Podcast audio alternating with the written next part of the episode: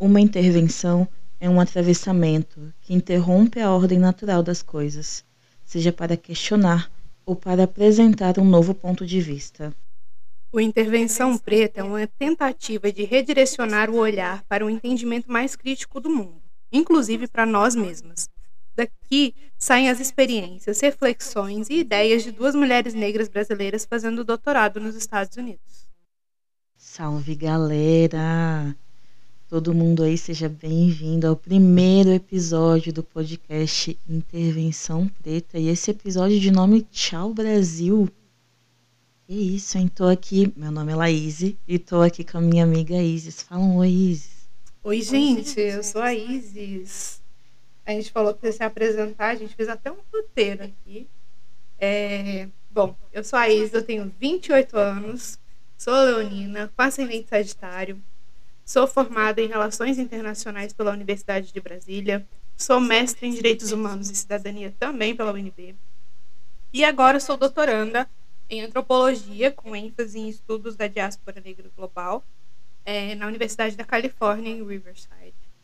Gente, eu sou Laís, eu tenho 27 anos, sou de Capricórnio, com ascendente em touro, lua em virgem. Eu cresci na cidade de Ribeirão Preto, no interior de São Paulo, mas eu nasci na cidade de Volta Redonda, interior do Rio de Janeiro.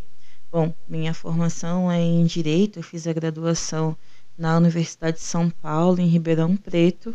Uh, meu mestrado é em Direitos Humanos na Universidade de Brasília e agora estou aí como colega, amiga de curso da ISIS nesse doutorado na Universidade da Califórnia, uh, em Riverside, na mesma ênfase em estudos uh, da diáspora negra global.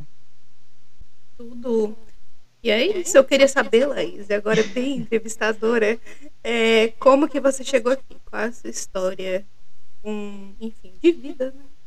Mas principalmente com essa jornada, assim, internacional. Bom, eu nunca tive um, uma história muito, muito ligada ao inglês, assim, né? Ou ao querer, já desde criança, sair do Brasil é, minha história com o inglês e com querer sair do Brasil, ele é muito é, datado do, do, meu último ano de graduação né, na USP.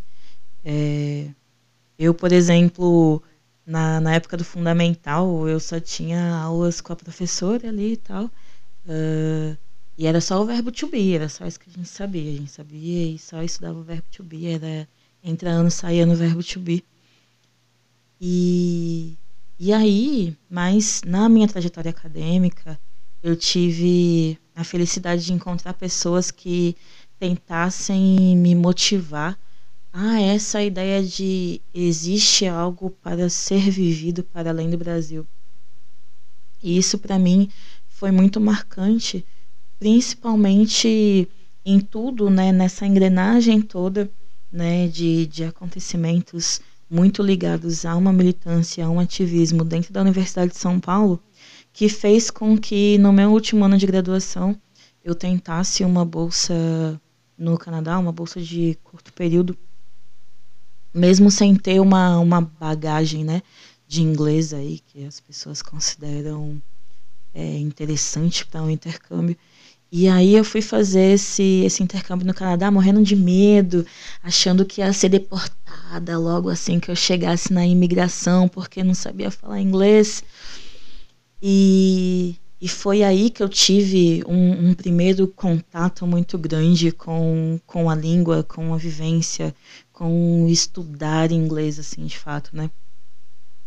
O meu ensino médio, um pouco antes disso, é, no meu ensino médio eu consegui uma bolsa numa escola particular em Ribeirão Preto. E aí eu tive aulas em si, né, de inglês. Mas você imagina, eu era uma adolescente que fazia o, o elementary, que é o, o basicão ali do inglês. Cheguei até ganhar um, um prêmio de melhor aluno do elementary naquele ano. E quando eu fui receber o prêmio, era eu e as criancinhas, assim, de, de jardim, berçário, a galera tudo. E só eu de grandona no meio. É, foi, foi até engraçado, assim, mas eu saí super feliz com meu, o meu com meu diplominha de melhor aluna do, do Elementary, né? E foi um pouco isso, assim. Então, por exemplo, é, em relação aos meus colegas de turma no ensino médio, eu sempre estava muito atrás em relação ao inglês, né? Eu era bolsista, uma das únicas negras na escola toda e a pessoa que estava lá atrás no inglês. E aí, por isso que eu sempre pontuo essa, esse último ano da minha graduação, quando eu fui fazer o intercâmbio no, no Canadá, esse intercâmbio curtinho, que foi de fato quando eu fiquei exposta ao inglês, a uma viagem internacional. Eu tinha que fazer tudo em inglês, fazia pesquisa em inglês, apresentava pesquisa em inglês também. E também foi dessa experiência que surgiu é, eu falo eu falo que foi aí que o bichinho do intercâmbio me picou assim porque depois disso eu queria experienciar de novo o que era aquilo que eu tive ali no Canadá, né? Porque no Canadá eu vivia, eu era e eu queria sentir isso de novo, esse esse negócio de ser e estar e de aproveitar quem eu sou no tempo, no tempo e no momento agora, sabe? E aí eu ficava, depois disso eu fiquei, meu, eu quero, eu quero mais isso. Eu quero sentir de novo isso, eu quero experienciar isso de novo. E aí eu voltei pro, pro Brasil desse intercâmbio Fiz um segundo intercâmbio que foi para a Colômbia. Nessa época ainda fiz uma vaquinha, muita gente ajudou.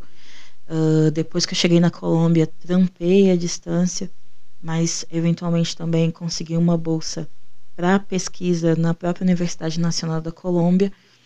E nessa experiência na Universidade Nacional da Colômbia, no intercâmbio na Colômbia em si, foi quando eu encontrei. Eh, eu sempre falo que eu nunca tive muitos amores pelos Estados Unidos, né? Quando eu pensava em fazer uma pós-graduação fora do Brasil, era Canadá, porque Canadá é top, Canadá é isso, Canadá é aquilo, todo mundo falava, né? Não que eu tinha como, como comparar.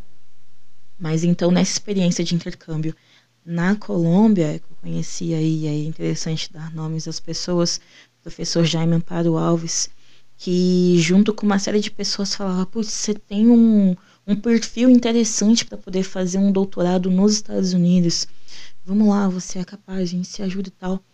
E aí foi fundamental para que eu voltasse para o Brasil e falasse assim, putz, eu vou fazer uma pós-graduação fora. Eu quero, eu quero fazer a pós-graduação fora, mas mais do que isso, eu quero viver.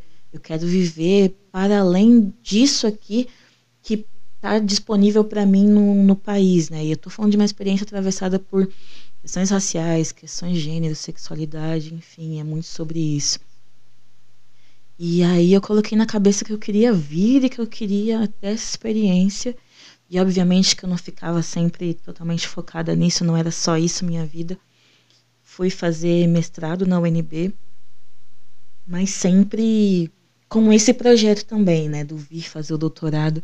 Mas mais do que vir fazer o doutorado, eu queria viver, eu queria ter experiência, eu queria, sabe, sentir, tô viva, tô aproveitando essa vida, sabe? E você, Isis, o que, que você me conta? Peraí que eu tô anotando uma pergunta que eu tenho pra você.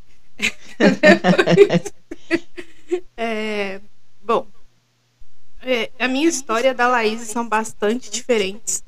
O que eu acho que é muito bom, assim, porque a gente tem duas perspectivas, né, de mundo que se, não, que se conversam. A gente tem duas perspectivas de mundo que se conversam, né? E não fica uma história repetitiva, né? E, bom, eu essa história de querer sair do país, para mim, começou muito novinha. É, a partir do momento em que eu descobri o que, que era um país, né? Que eu entendi, tive uma compreensão um pouco maior sobre o que era Brasil, eu decidi que eu não gostava do Brasil. Não gostava do, da forma como as coisas eram, achava uma bagunça achava complicado, achava que era só desgraça, enfim. Nove anos de idade, a menina já tinha. é, e, e, principalmente eu acho que por motivos muito estruturais, assim, né? De oportunidades e de violências que eu não sabia nomear nessa época como uma questão estrutural, mas que com certeza contribuiu muito para a forma como eu me sentia em relação ao país.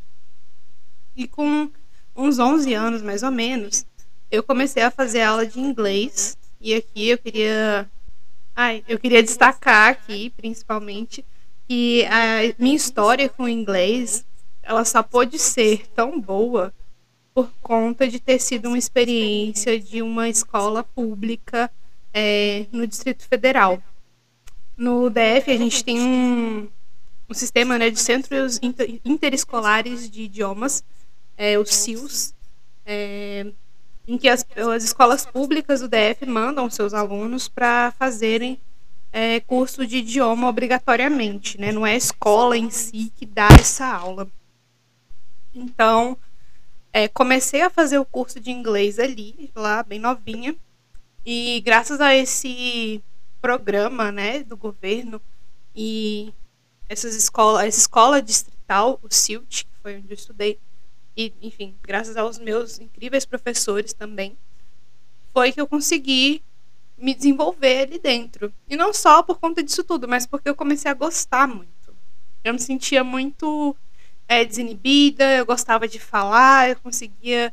É, eu sentia que eu era boa em alguma coisa, sabe? E que eu conseguia me expressar de uma forma que eu, em outros lugares, é, na escola, por exemplo, que eu era nerd, CDF, o pessoal ria da minha cara se eu ficasse falando alguma coisa em sala de aula. Mas no inglês era que é, os professores queriam, né, estimulavam que a gente participasse. Então, acabava sendo mais gostoso. Podia me expressar e ser eu mesma. E essa foi um, um, uma sensação que eu sempre carreguei, assim. Eu, termi, eu fiz seis anos, mais ou menos, de curso. É, depois fui ser professora de inglês também, em alguns momentos da minha vida. E, enfim, Fazia terapia. Nisso eu entrei na universidade depois.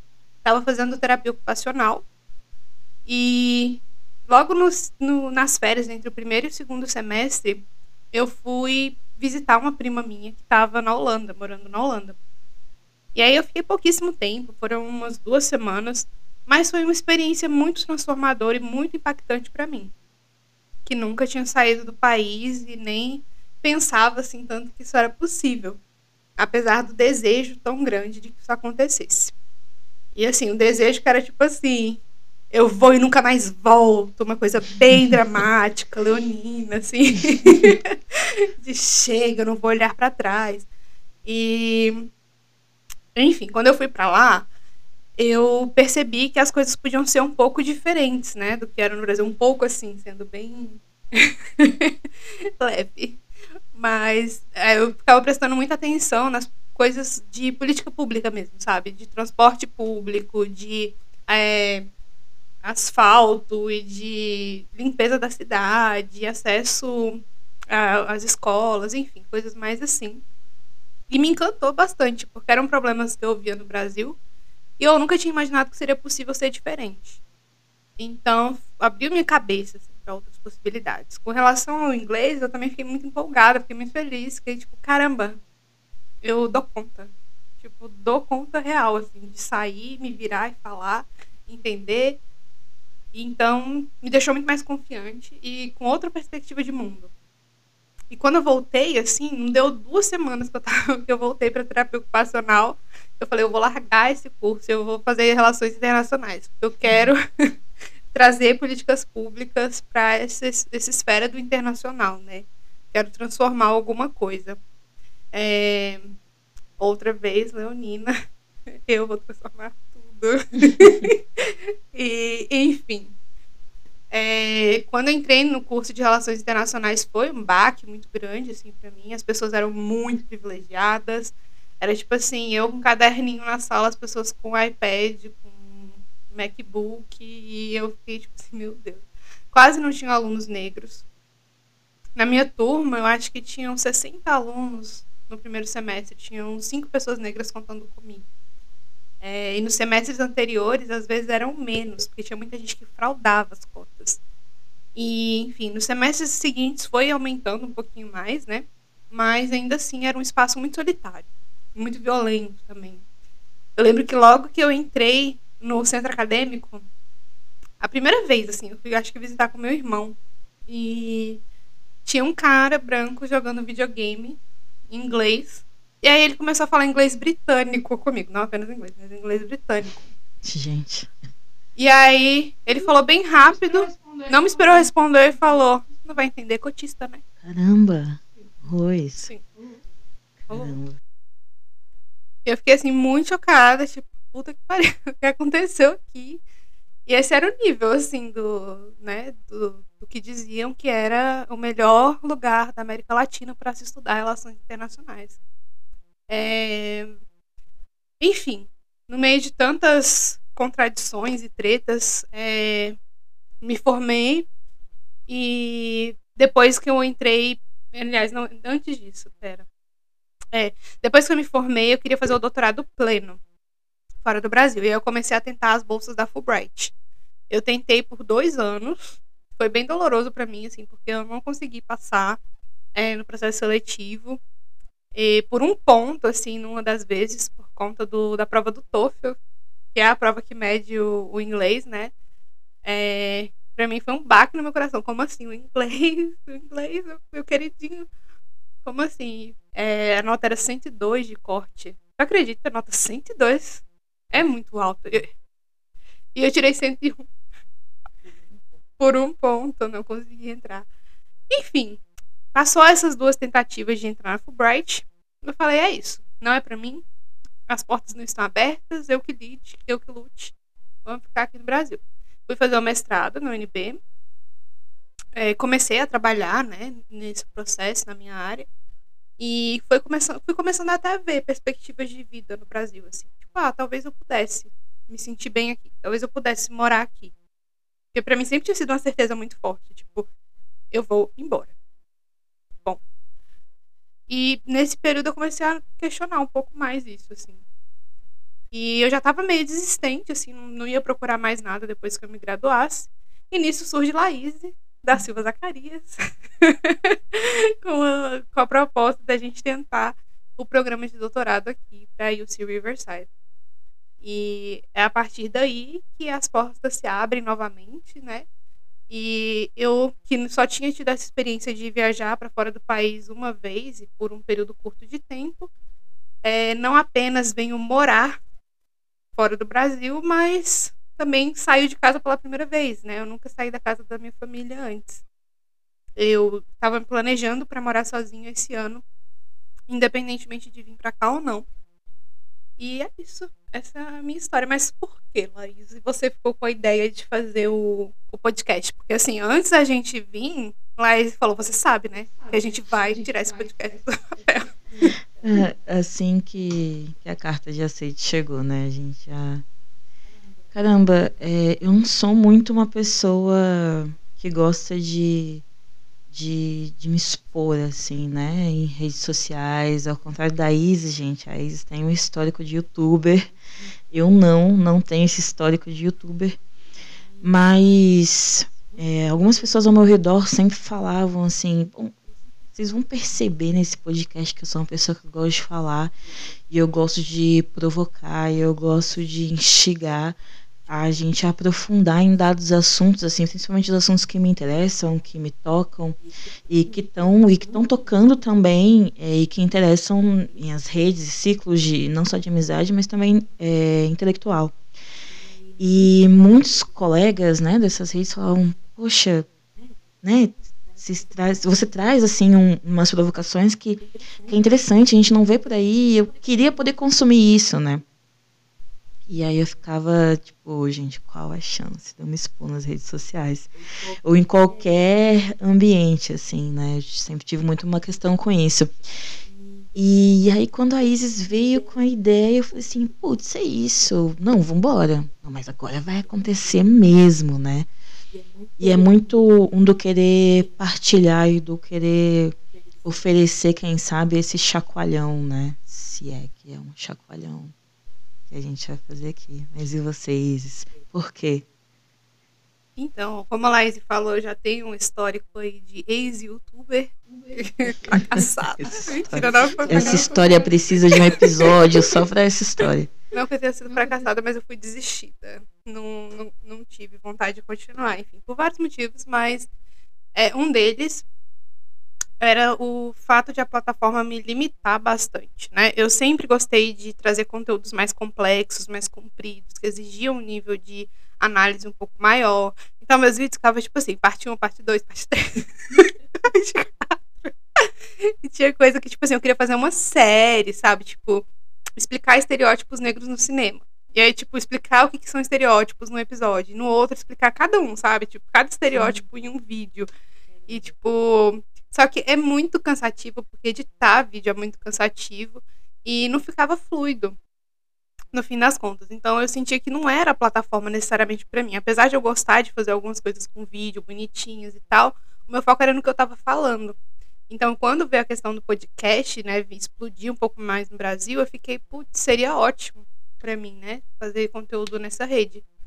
E, enfim, também tem outras questões, né, que levaram a gente, nós duas nesse caso, para falar sobre é, questões sociais para além do Brasil, né, mas falar do cenário internacional, tanto pela nossa vontade de estar tá aqui, mas também pela falta mesmo de conteúdo sobre isso na perspectiva de pessoas negras, é, principalmente pessoas negras é, que não vêm de, um, de, um, de uma classe econômica mais alta, que não são heterossexuais, enfim, que estão ali dentro de um lugar um pouco diferente, que tem pouco acesso a essa esfera internacional.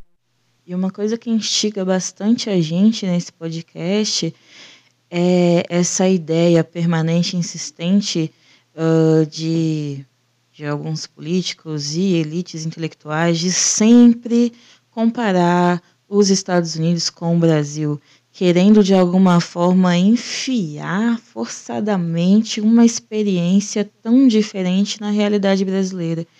E aí, quando a gente chega aqui, a gente olha e fala assim, gente, é sério que isso ainda continua? E sim, continua.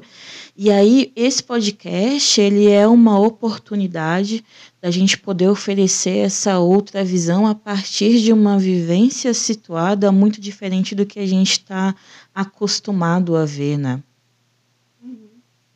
Certeza. Com certeza. É... E eu acho também é que parte do que traz a gente aqui é que, assim, independente de onde a gente está, a gente vai estar tá falando sobre causas sociais. É, e eu acho que o mais interessante, né, da nossa perspectiva aqui, é a gente falar sobre experiências internacionais com viés crítico de análises sociais. A gente não vai estar tá falando simplesmente, enfim, eu vejo que os conteúdos, né, que são mais comuns são muito mais focados na experiência individual das pessoas, muitas vezes uma autopromoção por estar fora do Brasil. Eu acho que a gente tem tanta coisa mais para falar, né, sobre isso. A gente pode trazer perspectivas de gênero, raça, classe, sexualidade e que podem ser muito interessantes. E assim, claro que a gente não necessariamente vai estar falando por todo o país e tudo que acontece aqui é a nossa perspectiva bem localizada, né, de duas mulheres negras que estão numa cidadezinha específica, mas que eu acho que pode gerar contribuições muito interessantes e diálogos muito interessantes. Né? Sim, não só para pessoas negras que uh, se interessam por essa temática, mas também aquelas que já foram mordidas aí pelo bichinho do quero sair do país, quais são as possibilidades, mas também para aquelas que por esse tipo de debate, não necessariamente por terem um interesse né, no tema ou não, né? Porque eu acho que é muito interessante da gente conseguir essa, esse tipo de conteúdo. E aí eu brincava, né, com a Isis um pouquinho antes da gente começar a gravar esse, esse episódio, de que me parece que, ok, o nome do episódio é Tchau Brasil, a gente saiu de lá, mas esse podcast é uma forma da gente sair, mas não sair, né? É o sair, mas ficou. É o sair, mas eu quero falar sobre esse país.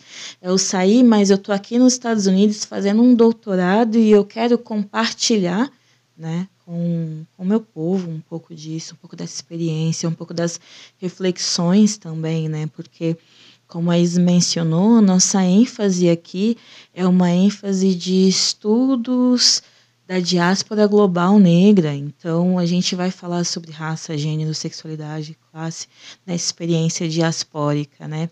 E o tanto que a gente tem para partir de uma perspectiva crítica e também levando em consideração essa experiência situada que a gente está tendo aqui.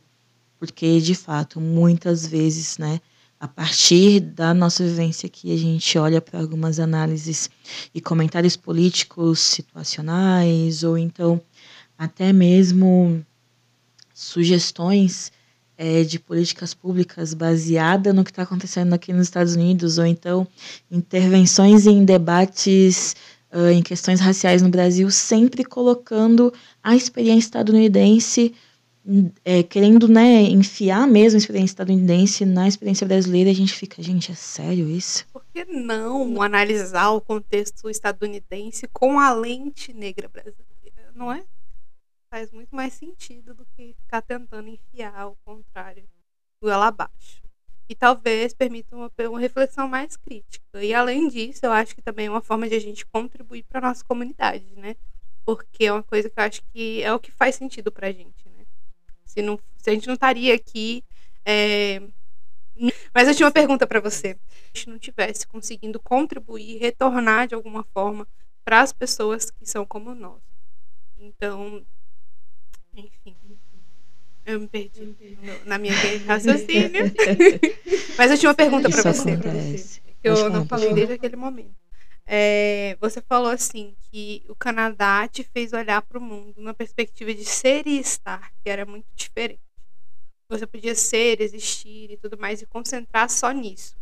Eu queria que você falasse um pouquinho sobre essa sensação, assim, um pouquinho mais, e sobre por que, que é diferente do que você vivenciou no Brasil. Assim. Eu acredito que não era necessariamente por estar no Canadá. Eu acredito que é, era porque eu estava uh, exposta a experiências outras que não necessariamente no Brasil eu teria tido acesso. Coisas poucas, assim, que para algumas pessoas parecem é, corriqueiras e naturais, só que para mim aquilo era putz, eu tô viva, putz, eu posso ser e estar. É, não só numa perspectiva de, de liberdade, assim, mas, por exemplo, uh, e, e eu falo que não necessariamente era só o Canadá, porque na Colômbia eu também tive alguns desses sentimentozinhos, assim, de eu sou só uma ser humaninha, sabe? É, no Brasil, também, por conta de, dos contextos e circunstâncias atravessadas por questões de raça, gênero sexualidade, enfim, se alguém quiser falar sobre classe também, eu não tinha necessariamente o sentimento de sou apenas uma ser humaninha existindo. Era muita coisa atravessando sempre. E eu sempre, é, como ativista, militante, sempre me envolvendo em questões sociais, era sempre muita coisa, era sempre tendo que reagir às violências, eu sempre tendo que responder às violências. E aí che chega no Canadá, não é questão que o Canadá é o universo, é o paraíso. paraíso racial que algumas pessoas querem dizer, né? Que algumas pessoas gostam de dizer, escrever, argumentar. Não é sobre seu paraíso racial, mas é sobre é, ter sido um primeiro lugar que eu com a minha subjetividade, conseguir parar e não dizer, mas sentir. Eu sou ser humaninho, sabe? E é até difícil de colocar em palavras, assim. É muito difícil de colocar em palavras. Tanto que é difícil de colocar em palavras que quando eu voltei do Canadá eu ficava eu ficava muito em pé do pessoal do coletivo negro da USP de Ribeirão. Galera, todo mundo tem que fazer intercâmbio. Os negros têm que fazer intercâmbio, porque o bagulho é doido, tem que fazer intercâmbio. Porque eu queria que outras pessoas experienciassem isso também, sabe? Do você só pessoinha, só ser humaninho, sabe? Que algumas pessoas sentiram já isso antes. E não, para mim foi naquela experiência ali, sendo sendo exposta a uma série de, de situações, é, de frustrações, mas ainda assim conseguindo viver. Enfim, a gente pode ter um episódio só para isso também, para a gente conseguir aprofundar, né? Mas o que eu consegui sentir é: sou um ser humaninho. E isso foi profundo e foi foi uma revoluçãozinha particular, pessoal, que eu tentei de alguma forma levar também para as pessoas ao meu redor, enfim, você alcançar, né? Ai, que bonito! Ai, essa Isis, gente. Eu acho que é importante a gente falar disso, porque eu acho que isso perpassa um, alguns dos motivos pelos quais sair do Brasil é uma ideia tão atraente. Sim. Porque representa uma série de faltas de escolhas, de impossibilidades, travas que a gente experimenta porque a gente é quem a gente é. Né? Exatamente. Eu acho que a, a, minha própria experiência também, a minha vontade, esse desejo de ir embora do Brasil, e que eu também cuspi muito para cima, não foi aquela experiência dramática do nunca mais eu vou voltar, meu Deus, não vou sentir falta desse povo, desse país arrombado. a gente nem falou se a gente ia falar a palavra ou não, mas eu falo, gente. Desculpa. É, enfim, acaba que é diferente, né? Quando a gente está na, na vivência, na experiência. É muito mesmo. diferente. É muito uhum. diferente. Mas eu acho que, assim, para mim, uma das coisas que mais é, tem pesado nessa questão, que eu acho que no fundo é sobre humanidade, né? A gente ter humanidade, é, é porque realmente no, no Brasil eu sentia que eu estava completamente cerceada assim, sobre tudo.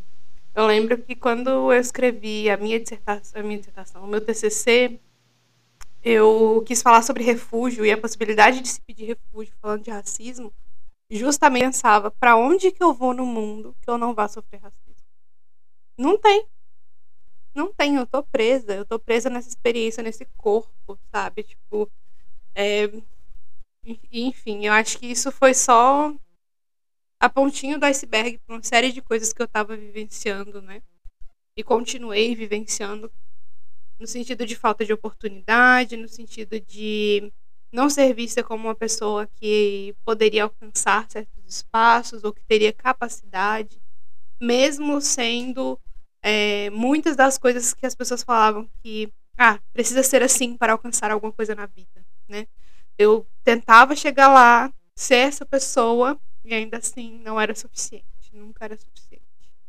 E a gente vem de um contexto, né, que o Brasil está passando por vários retrocessos, é, e a pesquisa e a ciência no Brasil têm sofrido massivamente com isso, especialmente com a questão de cortes, né, nas bolsas, enfim, é todo um boicote mesmo é, ao ensino, à ciência, à pesquisa. E a gente também sofreu isso, né? Só que muito antes disso ser algo preocupante a nível de atingir pessoas brancas, isso já atingia pessoas negras há muito tempo. Então, nesse momento agora, a gente ficou ainda mais vulnerabilizado. É. Né? E antes, isso. E antes que alguém queira falar alguma coisa, é, para a gente ficar muito evidente, não só para a gente, mas também a, as nossas redes né, de intelectuais e acadêmicos negros que estão disputando a academia no Brasil, que é determinante para uma pessoa negra o ingresso e a permanência na pós-graduação, a bolsa, o financiamento, né? Porque é sobre escolher entre você dedicar a uma, a, a uma pesquisa, um sonho, ou até mesmo quando uma pós-graduação é um requisito para o seu trabalho também, que também vai refletir no, na sobrevivência, é, é o sonho e a necessidade é, em relação à sobrevivência, né? E se a gente até for ver uh, os valores das bolsas de tanto mestrado quanto doutorado da CAPES, que estão há tanto tempo sem sofrer ajuste, sem ter ajuste, a gente vai ver que já era determinante para pessoas negras antes. Agora, então, que existe esse retrocesso, como a Isis disse, e que existe uma diminuição de bolsas, a gente vai ver que as possibilidades do número de pessoas negras não só ingressarem, mas também permanecerem numa pós-graduação diminuem. Isso é evidente. É, as universidades, né, além de a bolsa ter sido uma coisa que diminuiu e o valor ser ínfimo, a gente está falando... falando de um sistema que pede que os pós-graduandos não trabalhem. né, que não tenham uma, aliás, que não trabalhem não, porque a gente trabalha muito com a pesquisa, mas que a gente não tenha um trabalho de, em tempo integral ou CLT, enfim, é, para além da, do mestrado ou do doutorado, o que é completamente insano. Que pessoa negra nesse país vai nesse país aqui agora não, no Brasil vai ter a possibilidade de, tipo assim, não vou trabalhar e vou só me dedicar ao meu trabalho como pesquisador sem receber uma bolsa e em tempo integral, sabe? Quem é que vai fazer isso? Isso tipo... porque estamos falando de pessoas negras que não só se sustentam, mas que geralmente também ajudam a sustentar os seus núcleos familiares, né? Ou essa família estendida que a gente sabe que existe e é real, né? E é engraçado, né, já mudando um pouco de assunto, mas continuando, o que a gente falava um pouco antes desse episódio começar, Isis, que é existe todo esse contexto no Brasil que a gente tem ciência, já tinha ciência, tem ciência ainda mais agora, mas que quando a gente recebeu a oferta, né, do doutorado, doutorado pleno nos Estados Unidos e vir para cá, a gente se sentiu valorizada e esse sentimento foi difícil de lidar. Como é que foi para você? É, nossa, foi muito. Porque eu estava acostumada a enviar meu currículo, nossa, assim, milhares de currículos por dia, por semana, por mês, esperando, né, mesmo com o mestrado, fazendo mestrado, tendo um currículo bem extenso, e eu só ouvia negativa, eu só, tipo, é, ou então chegava na entrevista, ah, mas você é muito focado em pesquisa, né? Tipo assim, não, não é interessante. É, meu currículo nunca foi visto como um currículo que valesse a pena, né? E, e assim, uma das primeiras experiências que a gente teve quando a gente chegou aqui foi que tinha uma vaga para auxiliar de professor, que eu enviei meu currículo. Ele me ligou assim em 5 horas da manhã na segunda-feira para me oferecer uma vaga de emprego, porque ele achou meu currículo bom. E eu fiquei, meu Deus, isso é possível. Meu currículo é bom. Então, então é bom. Tudo que eu fiz aqui, tipo, vale a pena. E, tipo, não era uma coisa que eu, que eu tivesse costume nenhum. Porque a gente está muito acostumado, nossa vivência é, enquanto acadêmicas nas universidades brasileiras, né, enquanto pessoas negras, é ser a todo momento diminuída, né? é, as pessoas não acreditarem na gente, é sempre ficarem ou testando ou só desacreditando por desacreditar sem nem conhecer ou o que a gente já fez, ou nosso trabalho, ou a nossa potencialidade, né? E aí, é, para mim também foi uma coisa muito louca, assim, né?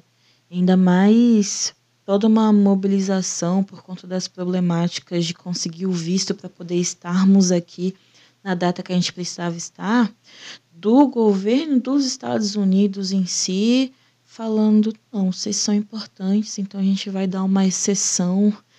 A nossa produção acadêmica, a nossa potencialidade em fazer alguma coisa, em, produ em produzir alguma coisa aqui para eles, é tão importante que a gente vai dar então uma exceção aqui para vocês poderem vir. Eu tava. É possível isso? É possível é, enfim, é temática para muitos outros podcasts e para terapia também, né? Só para dar um contexto, assim, por conta da pandemia, a emissão de vistos ficou completamente parada por um bom tempo, especialmente para pessoas que estavam querendo fazer turismo, mas também para os estudantes, em certa medida, né? E acaba que com o, o início da vacinação aqui, o, os Estados Unidos começaram a abrir um pouquinho mais essa possibilidade das pessoas virem para cá, especialmente estudantes que foram considerados é, pessoas de interesse nacional, exceção de interesse nacional. Eu acho que é NIE. E, enfim, isso significava que teve toda uma tratativa né, entre os Estados Unidos, entre o Itamaraty também, é, houve uma mobilização muito grande de alunos brasileiros que se, enfim, não necessariamente foi só porque a gente é a gente, a gente estava ali fazendo isso, mas porque também teve uma mobilização muito grande de alunos é, que sabiam o caminho das pedras, por assim dizer, né, por vir de um, de um background mais privilegiado. Mas assim, ainda assim, é muita coisa, né? É muita coisa a gente se olhar e ver, caramba, a minha pesquisa é tão é, interessante e tão importante que ela está sendo colocada para jogo em esferas internacionais, sabe? Eu estou recebendo um hum. visto de cidadão de interesse nacional para os Estados Unidos. E assim, para um país vir do Brasil, em que a gente é completamente desmerecido dentro das nossas pesquisas, isso é uma coisa muito grande, né? Muito grande. É, subjetivamente, lidar com isso é, é um desafio, né? Porque não é um lugar que a gente está acostumada necessariamente, né? Não é um, um, lugar que, inclusive, a gente se sente confortável em estar, e eu acredito que essa seja a maior loucura disso tudo, uhum. de não estarmos confortáveis nesse lugar, assim. Né? Loucura total. Mas a gente pode falar sobre isso em outros episódios. Ah, eu nem acho loucura, eu acho muito coerente. Tipo assim, se a vida toda a gente foi colocada para baixo e acreditou que a gente não podia, como que a gente vai se sentir confortável nessa situação? Mas eu super acho que daria um outro episódio também. Inclusive, eu tô olhando aqui que a gente é, está batendo os 40 minutos. E eu, a gente ainda não sabe muito bem quanto tempo vai durar cada episódio. A gente não tá com isso assim pré-definido e tudo mais. Mas esse é o primeiro episódio, a gente ainda tá se apresentando, falando um pouco sobre o que, que a gente quer tratar. A gente também quer conhecer um pouquinho mais sobre vocês, ver se como que é essa recepção, né? Se é que vai ter alguma recepção, também não sei. E, enfim, se surgem perguntas, questões, sugestões de episódios. E eu acho que a gente pode ir trabalhando a partir daí, mas fica um pouquinho da nossa história para deixar vocês instigados para os próximos episódios. E para acompanharem com a gente também. Digam aí o que vocês estão interessados. E vai vir coisa por aí, aguardem. Sim. Bom, é isso, galera. A gente vê vocês no próximo episódio. Um abraço, um cheiro, um beijo. Até a próxima. Até o próximo episódio. Tchau.